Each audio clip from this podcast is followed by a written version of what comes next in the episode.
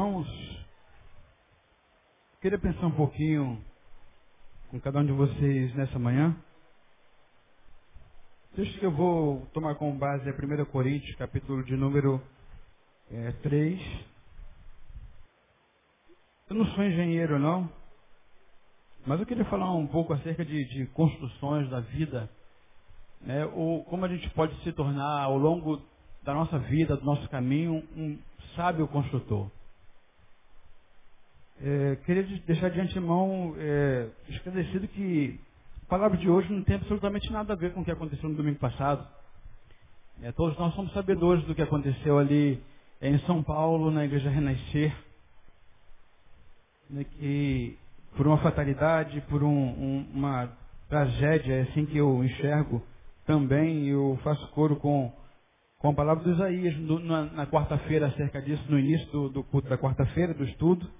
Né, aquilo eu vejo simplesmente como uma tragédia e ele é, mencionou o, o, livro de Lucas, capítulo de número 13, né, onde alguém vem indagar a Jesus acerca de alguns galileus que tinham é, morrido num acidente. Jesus vai e fala acerca do, dos 18 é, que haviam morrido numa tragédia quando caiu uma torre. Perfeito, Leis? Só os irmãos verem Lucas, capítulo de número 13, né, fala ali, é muito interessante esse texto também. Isaías falou que ninguém se atenta para, para esse texto. Eu também não, não, não havia me atentado para esse texto. E ali fala exatamente de uma tragédia que ocorreu na época de Jesus. E Jesus fala, é, vocês não são melhores do que eles. Não pensem vocês que porque a tragédia não lhes alcançou, essa tragédia, vocês são melhores. Tem que se converter também, tem que se arrepender e se converter para que vocês também não pereçam como eles pereceram.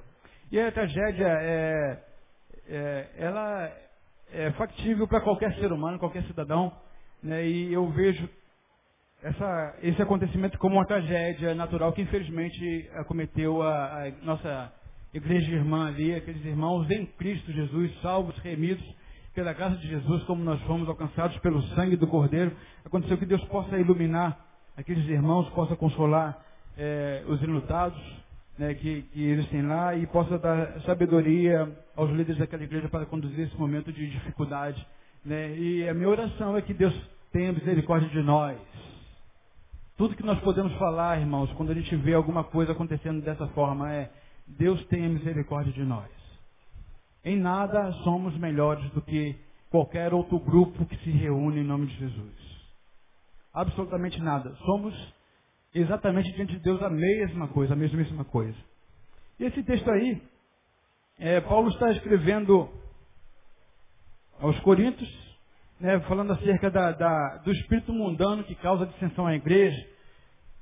E o texto é 1 Coríntios 3, 9 a 11. É, primeiramente, eu queria ficar nesse texto.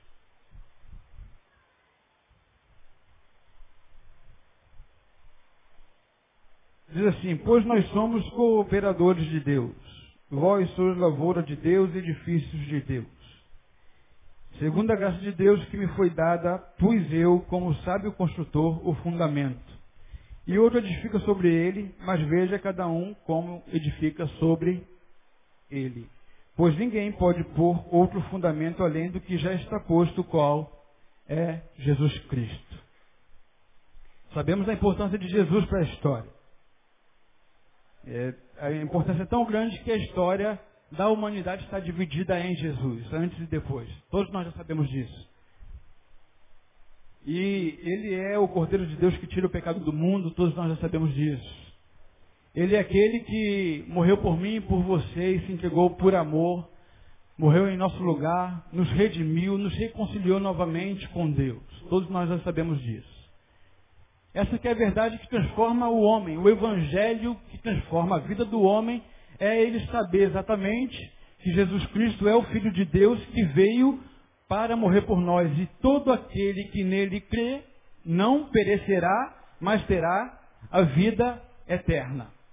Isso é factual, queridos. Não tem outro meio. A Bíblia vai dizer, é, em nenhum outro nome há salvação pelo qual devamos ser salvos. Porque nem embaixo do céu, nem acima na terra, nem acima do céu, nem embaixo da terra, nenhum outro nome há dado entre os homens, pelo qual devamos ser salvos. Não tem outro jeito de o homem ser salvo a não ser pela misericórdia, pela graça de Jesus. Efésios vai dizer detidamente, é, é, porque pela graça sois salvos por meio da fé. Isso não vem de vós, é dom de Deus. Não vem das obras para que ninguém se glorie.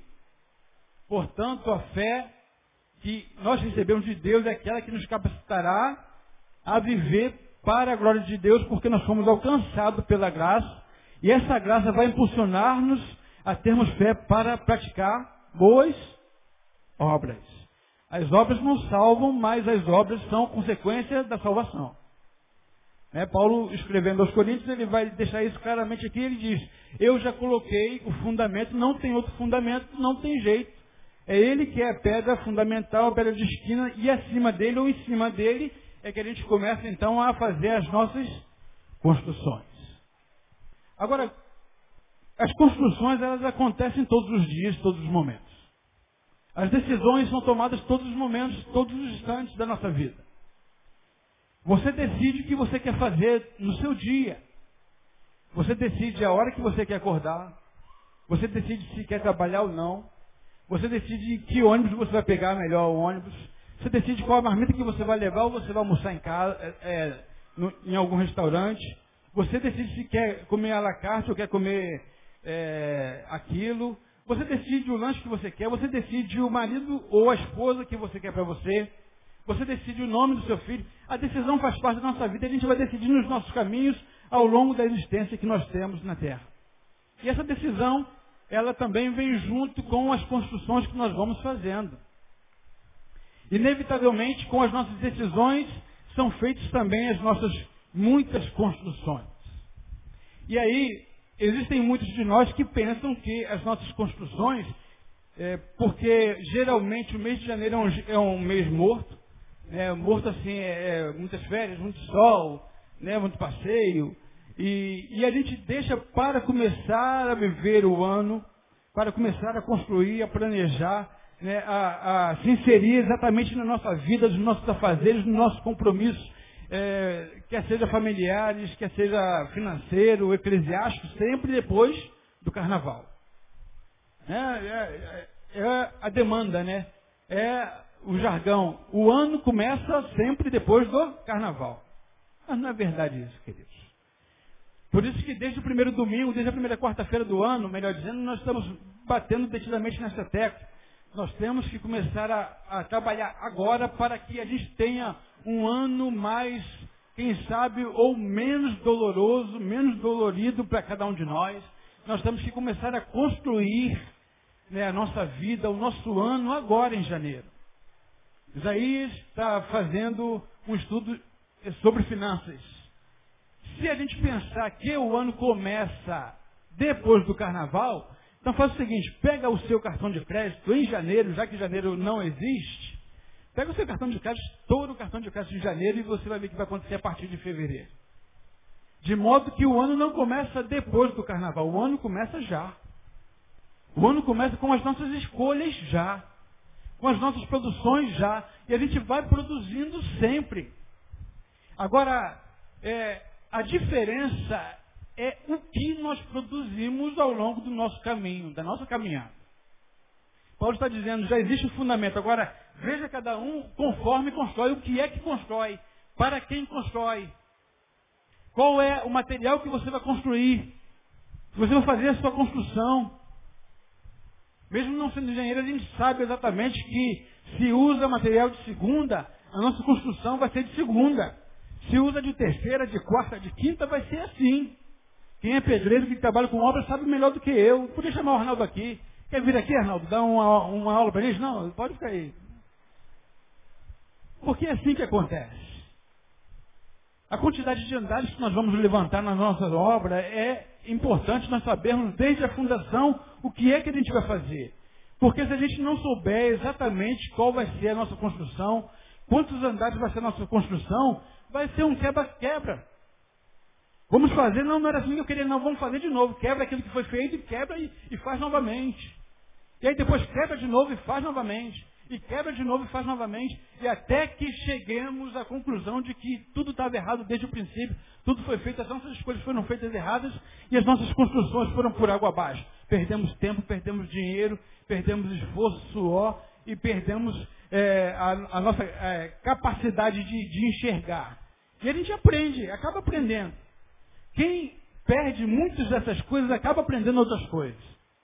Aprende como é duro perder dinheiro. Aprende como que é importante fazer um planejamento. As nossas construções vão acontecendo inevitavelmente é, ao longo da nossa vida. E aí, é, elas variam muito para o lado ao qual nós iremos construir.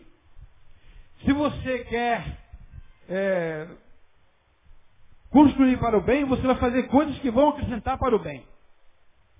Se você não quer construir alguma coisa que vai acrescentar para o bem, não vai ser uma boa construção, inevitavelmente a sua escolha está te empurrando para o outro lado.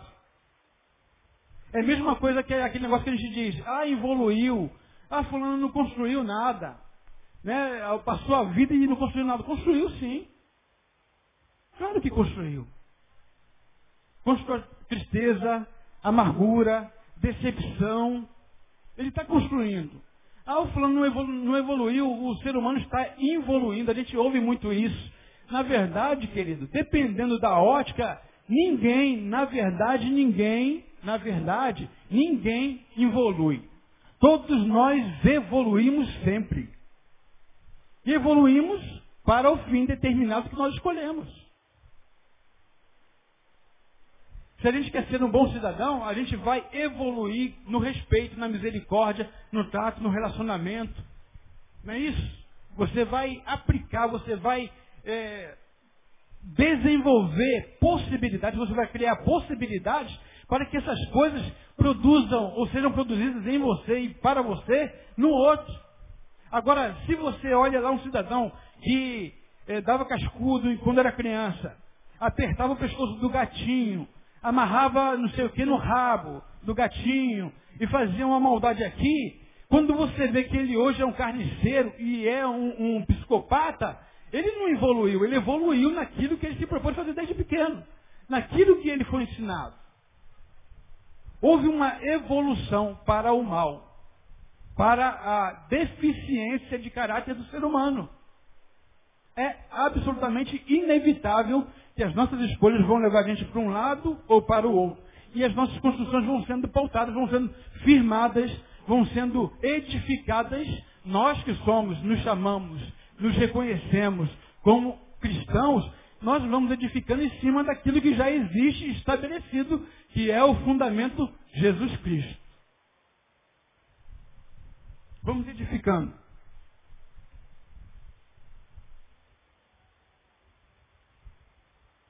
Agora, quando Paulo escreve essas coisas aí aos Coríntios, ele está falando acerca de, de um contexto terrível, tenebroso que acontecia no meio da igreja.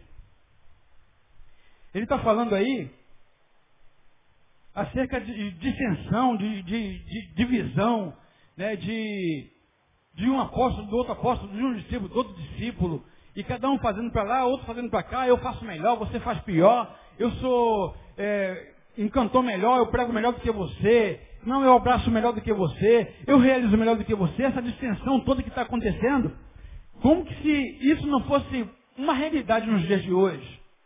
Agora, quando é que essa, é, que essa confusão toda começa? Quando é que ela se inicia? Ela se inicia exatamente na perspectiva de que quando a gente se olha, se vê como igreja de Jesus, a gente tem que ter a exata noção de quem é quem e cada um no seu devido lugar, como diz a cantora, cada um no seu quadrado. Cada um no seu quadrado. Porque no verso de número 10, ele diz o seguinte, no verso número 9, melhor dizendo, pois nós somos o quê?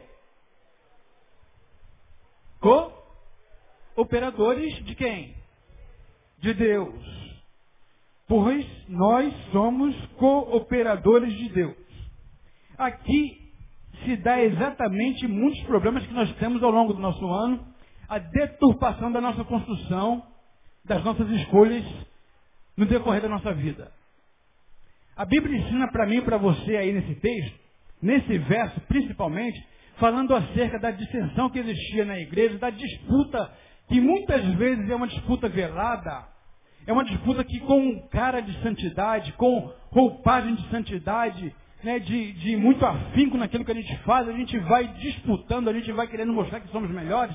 Aí Paulo está dizendo, nós, todos nós, somos cooperadores de Deus. Paulo está chamando a atenção de que é, nós não somos os operadores de Deus. Nós não somos operadores de Deus. Nós somos cooperadores de Deus. Cooperadores. É a mesma coisa você pensar no avião. O avião, além dos seus passageiros, ele tem lá na cabine quem? Aí esquece as aeromoças um pouquinho. Quais são os dois principais seres humanos que estão lá dentro do avião? A priori, para que chegue em segurança. O piloto, com mais quem? Com? Quem é mais importante? Hã? O piloto ou o copiloto? E quem é mais importante, o operador ou o cooperador? O operador, gente. Temos que saber que o operador na igreja, no seio da igreja, é Deus. Portanto, nós temos que saber o nosso devido lugar no sentido de não querermos a glória que, que está direcionada e reservada para Deus. Nós cooperamos. Quer ver? A Bíblia vai nos dar um monte de textos. Nós somos o cooperador. Nós operamos juntos, mas o cooperador, olha como Deus opera em nós. A gente vai ver alguns textos, Filipenses 2,13, nós vamos ver 1 Coríntios 12,6, nós vamos ver Isaías 43, 13, vai dizendo, Deus é quem opera em nós, tanto querer quanto o efetuar. A Bíblia vai ensinar para mim também, para você. Deus é quem trabalha, Deus é quem opera, Deus é quem realiza por nós, e o operador necessariamente nem sempre precisa do cooperador, porque Deus é quem trabalha para aqueles que nele esperam. Muitas vezes o cooperador tem que esperar o operador operar. Né? Deus trabalha por mim, por você, por aqueles que nele esperam.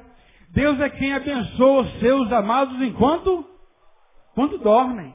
Deus opera em favor de mim e de você enquanto nós estamos dormindo. Deus não precisa do cooperador para agir, para labutar, para abençoar a sua igreja.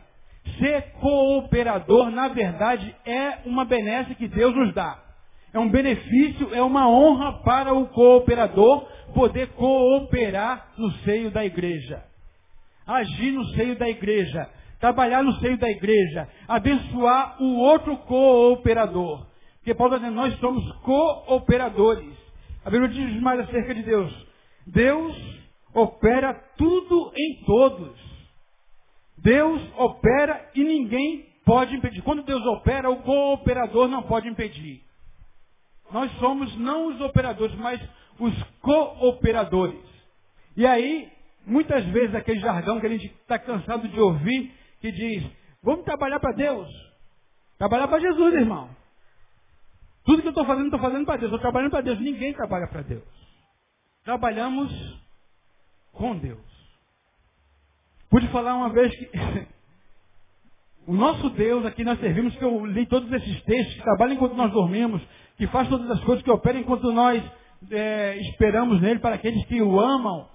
O nosso Deus não é um Deus vagabundo que fica sentado no seu trono esperando você operar para ele, realizar para ele. Deus trabalha muito mais do que eu e você juntos. E isso é necessário que tenhamos a concepção para que as nossas construções sejam devidamente construídas com satisfação, satisfatoriamente ao longo do ano. Para que a gente não tenha dissensão e a gente pense que a gente é mais do que o outro que faz. Mais do que a gente realiza. E eu vou chegar lá daqui a pouco, vocês vão entender o que eu estou falando.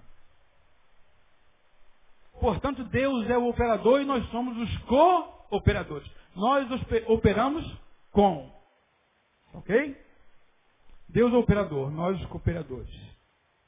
Agora, qual a dificuldade que se encontra numa igreja que fica em dissensão? O que que isso, ou do que isso é provocado? Do que essa disputa de poder, de reconhecimento, de, de, de querer ser mais do que o outro. Quando é que isso acontece? Quando o cooperador está adoecido. Não é o operador. A doença não vem pelo operador.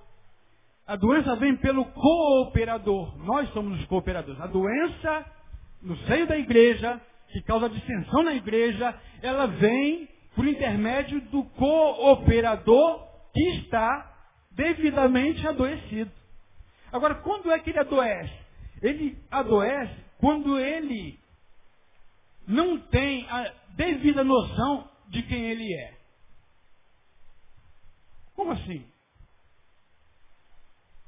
Já podemos falar aqui, algum tempo atrás, acerca da, da, daquilo que a gente diz ser a personalidade. Ah, porque a minha personalidade é assim, a minha personalidade é assado, eu faço o mesmo, eu sou assim, tem que me respeitar, porque a minha personalidade é assim, a gente não quer ser, não quer ser mudado. A gente não quer mudança. Na verdade, gente, personalidade, ela vem de uma palavra que a gente chama de persona. De persona. E persona ela vai dar exatamente na personagem. Muitas vezes nós vivemos pelo personagem que nós criamos ao longo da nossa vida. Em cada tempo, nós criamos um personagem. Para cada relacionamento, nós criamos um personagem. Para cada atitude e atividade, nós criamos um personagem. Para cada amizade, nós criamos um personagem. E vivemos pelo personagem.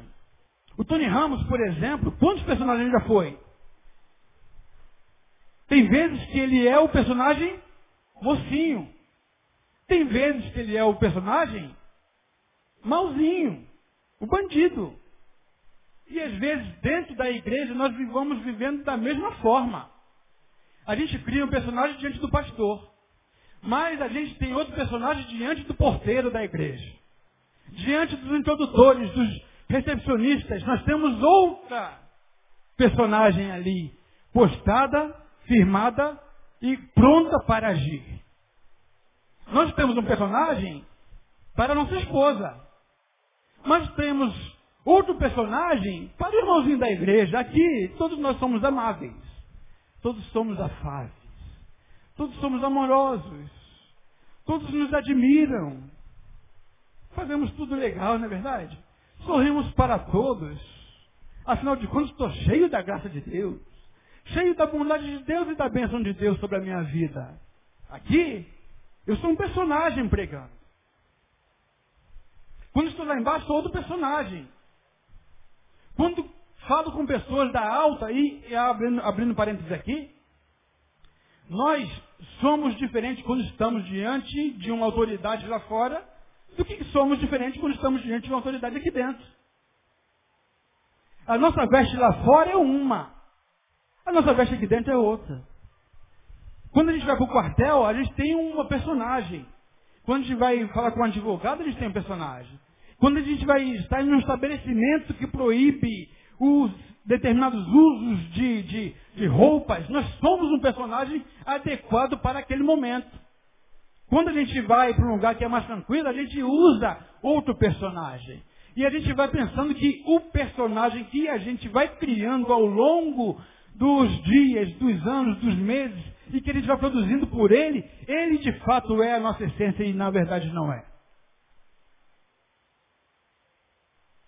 E aí, quando a gente vai vivendo pelo nosso personagem, a gente vai adoecendo porque a gente não olha para dentro de nós mesmos. Quando alguém começa a brigar dentro da igreja, mas brigar é, às vezes não é só telequete não. Às vezes é com uma palavra dura. Às vezes é com uma falta de respeito. Às vezes é com a falta de misericórdia.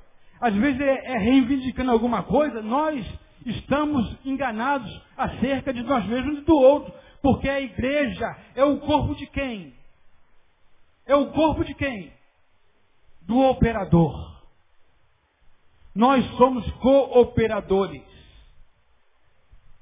De modo que a igreja pode existir, o corpo pode existir sem mão. Eu sou simplesmente uma mão. A igreja pode existir sem o pé. Pode existir sem um olho, sem uma orelha. A igreja pode existir sem um membro. Todavia não existe sem o cabeça. E a gente vai vivendo pelo personagem, a gente quer impor o nosso personagem, a gente quer mostrar que a gente pode mais, que a gente é mais capaz, e aí a gente percebe que dentro da igreja, e aqui eu vejo que também acontecia isso, o capitalismo vai entrando na igreja, não só o capitalismo financeiro, mas o capitalismo cultural. Um capitalismo onde a gente vai vivendo acerca daquilo que a gente pode, pode produzir. O fulano é mais eloquente, bota ele. O outro é mais sábio, o outro é mais safo, o outro é mais inteligente, o outro tem mais habilidade, bota ele. A gente vai vendo como que se o corpo de Cristo pode ser faccionado e uns podem e outros não. Eu e você diante do Senhor somos a mesma coisa. A despeito dos dons e das capacidades que nós temos, capacidades naturais essas. Isso não pode ser esquecido de modo nenhum, queridos. E aí esse capitalismo vai entrando o quê? Primeiro, é aquilo que você pode produzir. Quem dá mais? Quem pode dar mais? Né? Quem, quem dá mais, houve um tempo que quem dava mais era aquele que mandava. Agora é quem tem mais capacidade intelectual manda mais. E essa distinção acontecia na, na igreja de Corinto. Essa, esse capitalismo cultural, né? esse capitalismo, aspas, espiritual, é esse que vai invadindo a igreja e a gente vai achando quem é mais espiritual pode mais, quem é mais espiritual, quem ora mais, quem fala mais língua, quem pula mais, quem é, rola no chão mais. E a gente vai esquecendo de viver, não somente pelo personagem que a gente vai querendo para ser aceito, mas a gente tem que viver pelo caráter. Paulo está dizendo o seguinte, o fundamento está posto, mas é necessário que se construa em cima desse fundamento caráter. Não simplesmente personagens mas caráter. E aí, dentro do caráter, diferente de persona, de personagem, o caráter, ele se dá por aquilo que você é de verdade na essência. Por isso que eu estou falando da construção, que ela tem que começar desde sempre, desde o início. Não, não podemos deixar para depois para começarmos a nossa construção. Temos que começar a construir agora. A criança, quando é gerada, ela tem que começar a ser construída. É, esse bebê que está saindo agora aqui no braço do pai, tem que começar a ser construído o caráter dela. Caráter significa característica. De modo que personalidade se modifica. Diferentemente de que muitos dizem que personalidade não se modifica, personalidade se modifica sim. Porque é o personagem. Caráter não se modifica quando ele está estabelecido, a não ser só pela graça por Jesus na causa. Mas o caráter é a característica do indivíduo. E é justamente aqui que o Jesus que veio, que morreu, que ressuscitou, que deu seu sangue, que está à destra de Deus, que intercede por nós, é aqui que Jesus entra.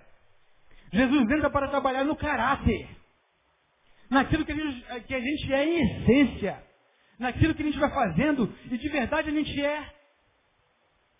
É necessário que tenhamos caráter para podermos olhar para o nosso irmão e olhar no olho e dizer o que a gente é e o que a gente quer.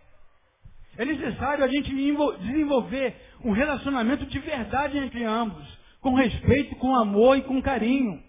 Podemos dizer, ah, eu falo sim, eu falo o, o, na cara. Geralmente quem fala na cara não ouve na cara. Pega esses que dizem assim, eu falo na cara porque eu sou um homem de caráter, sou de força. Então fala para ele exatamente o que ele precisa ouvir na cara, para ver se ele vai aceitar. E aí que ele te entra a capacidade de olhar para o outro como eu sou. Com respeito, com misericórdia, porque eu e você somos a mesma coisa diante do Senhor. Precisamos construir caráter de bondade, caráter de dignidade, de respeito, de hombridade ao longo da nossa vida, de responsabilidade com os nossos afazeres, com os nossos compromissos. É isso que Paulo está dizendo. É necessário que haja na igreja não somente uma briguinha tão infantil de quem é mais poderoso, de quem é mais espiritual, mas é necessário ter dentro da igreja, não somente essa facção, mas principalmente aqueles que brigam, que lutam para ter um caráter saudável, sadio, sarado pelo Espírito de Deus. É isso que eu vejo nesse texto. As nossas construções. E o sábio construtor, ele não somente aprende e sabe que é um operador, não somente se entende se ver como cooperador, não vivendo pelos seus muitos, pelas suas muitas personagens, mas sabendo quem ele é como caráter e pedindo para que Deus possa trabalhar nele e não no outro. O caráter, mas ele também, na sua construção, ele constrói para a edificação da igreja e em prol do reino de Deus. Meus irmãos, algo me preocupa por demais todo ano.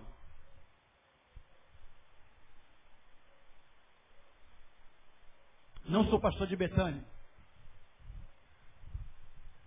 Nem falo como tal. Sei quem é, respeito quem é, admiro e estou ao lado.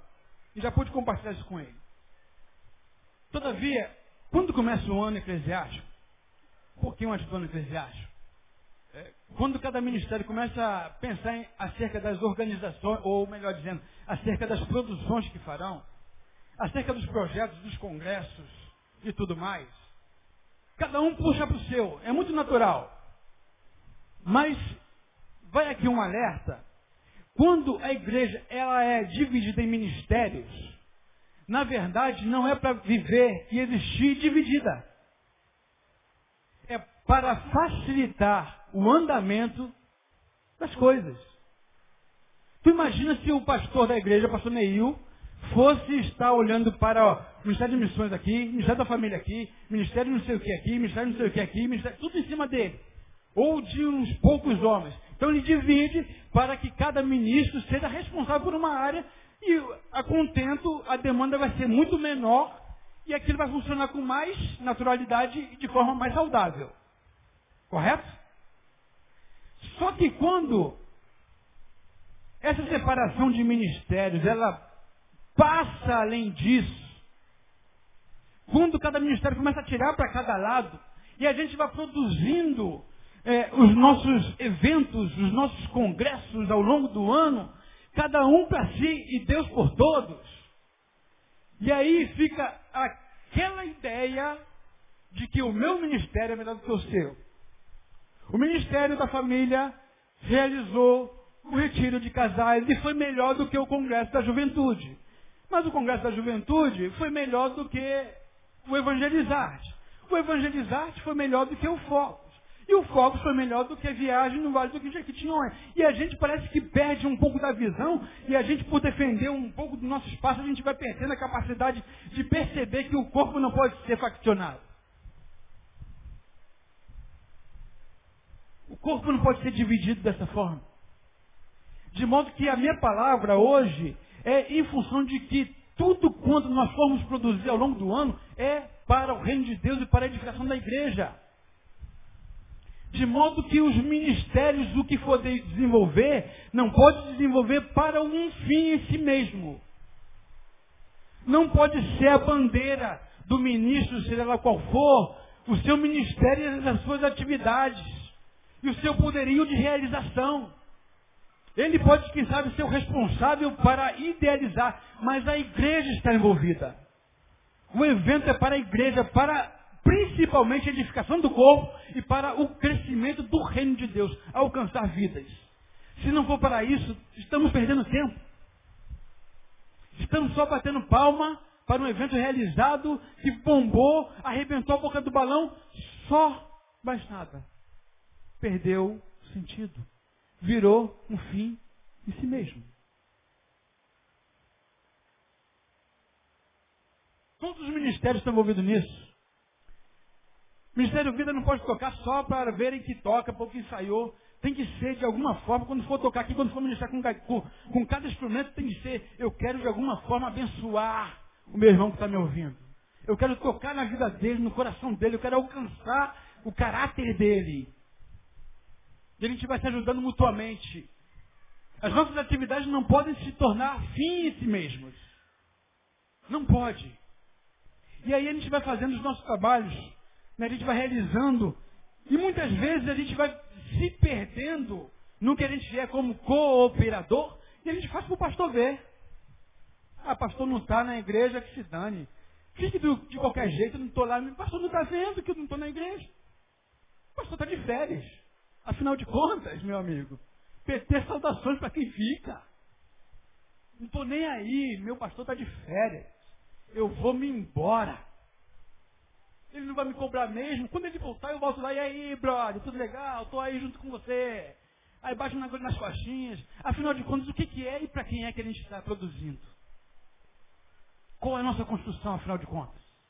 E Paulo está dizendo, cada um construa em cima do fundamento. Você, tudo que você está fazendo, saiba que você está fazendo em cima de Jesus.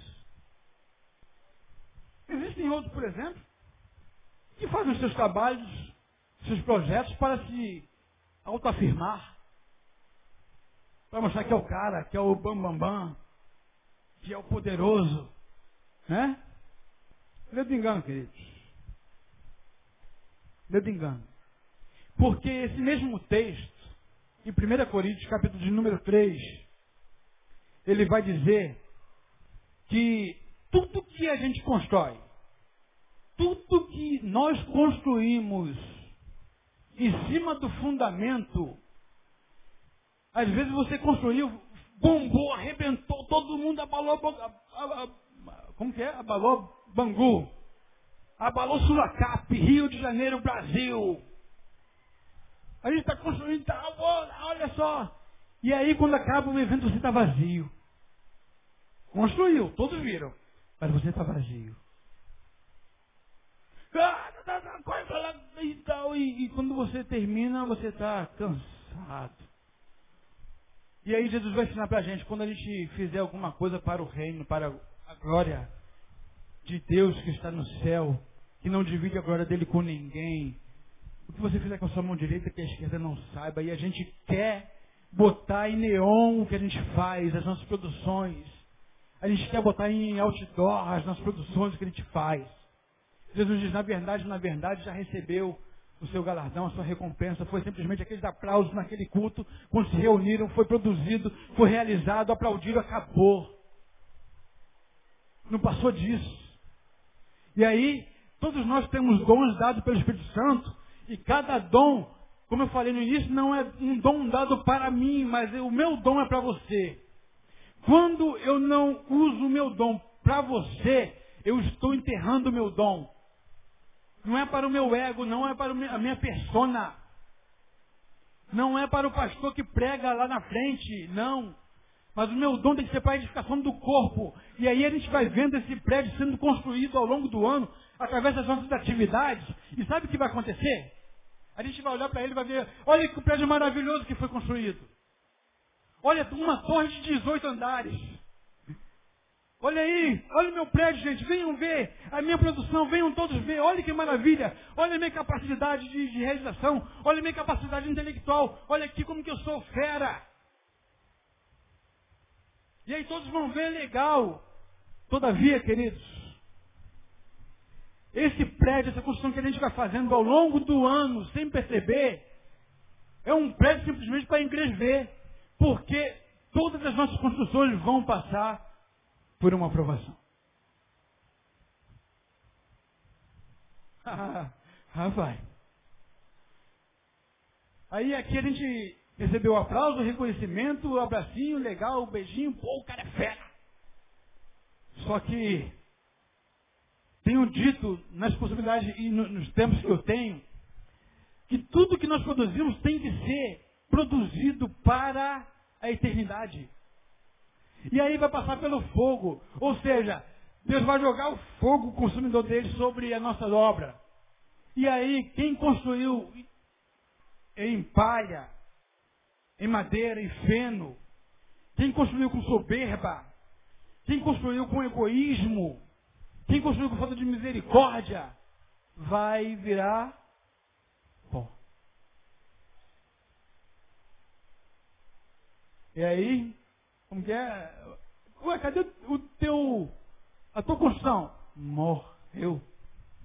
virou pó. Portanto, as nossas construções têm que ter um direcionamento, um alvo. A gente não pode viver como o mundo vai. O mundo vai, deixa a vida me levar e vai levando conforme é, a demanda, conforme a, a, a, música vai tocando e a gente vai caminhando, vai caminhando, o mundo vai assim. Infelizmente a igreja vai entrando no mesmo consenso. Não podemos perder o nosso rumo. Não podemos perder a nossa direção. A nossa igreja, ou como todas as outras igrejas, tem que perceber que nós somos o corpo de Cristo, que temos dons para a edificação do corpo e que ele está indo em direção àquele que é o autor e consumador da nossa fé. Temos que estar aqui e não somente vir aqui para um cumprimento de domingo, porque hoje não está sol, não vou para a praia. Então vou para a igreja. Não estou querendo dizer também que quem vem para a igreja todo domingo é melhor do que quem não vem. Não é nada disso. Não tem nada a ver uma coisa com a outra. Eu estou falando que nós temos que ter consciência do que nós produzimos. Temos que ter consciência que o operador está pronto a operar. Mas muitas vezes a construção ela se deteriora por causa do cooperador que vai construindo de mal a pior. Mas eu tenho certeza que você está construindo de forma saudável, de forma inteligente. Tenho certeza que a sua obra vai passar pelo fogo. Tenho certeza que você não vai perder nenhuma das suas obras. E eu tenho certeza que você não vai causar dissensão no seio da igreja ao longo do ano. Porque eu tenho certeza que você vai produzir sim os projetos e eventos, todavia, para a edificação da igreja. Eu tenho certeza disso, queridos. Quem tinha que ouvir todas essas palavras de exortação não está presente. Tenho certeza absoluta disso. E eu peço, como iniciei a minha palavra essa manhã, pedindo misericórdia a Deus. Que me capacite a entender quem eu sou nele. Que eu entenda que sou um cooperador, onde o que deve prevalecer é um caráter e não a personalidade. E saber com exatidão que o meu dom tem que ser usado para você. E Deus vai me capacitar, eu tenho certeza disso. Que Deus vai capacitar você, eu tenho certeza disso. Você concorda em ser usado pelo Senhor? Em nome de Jesus? Vamos colocar de pé, queridos. Tudo isso simplesmente porque nós temos consciência do que Jesus é em nós. Temos consciência. Estamos aqui não é para prevalecer uns contra os outros. Estamos aqui porque o amor de Deus nos fascina. Porque o amor de Deus mexe com o nosso coração e enche cada um de nós com alegria. Os dias são maus, os tempos são piores cada vez mais. E o que vai fazer nós continuarmos caminhando vai ser exatamente nós podermos olhar para o outro e dizer: Eu amo você.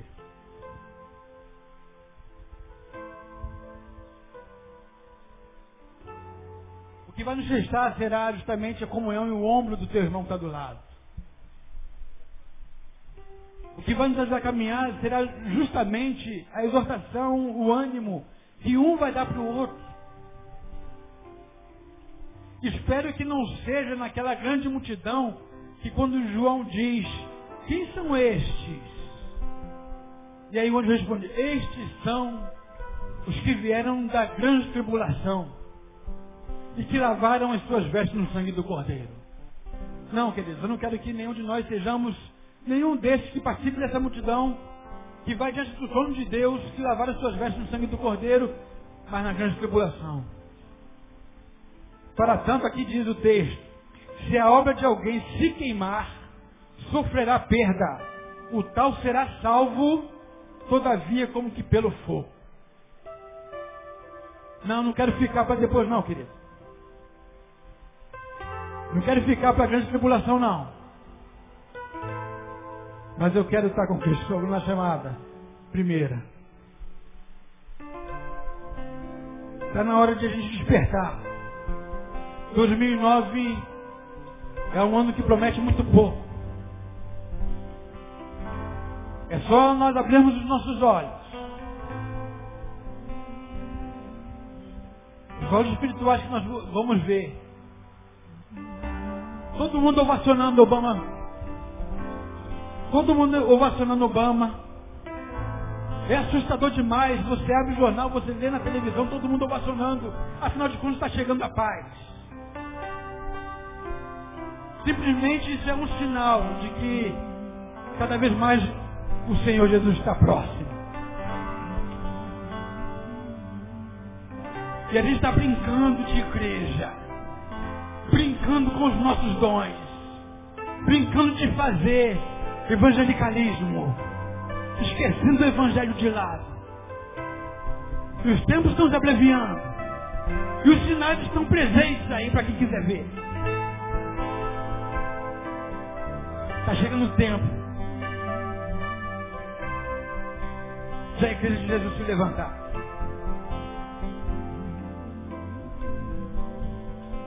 Hoje nós temos o privilégio de escolher vir ou não. Mas vai chegar um tempo que isso vai ser escasso. E você vai procurar.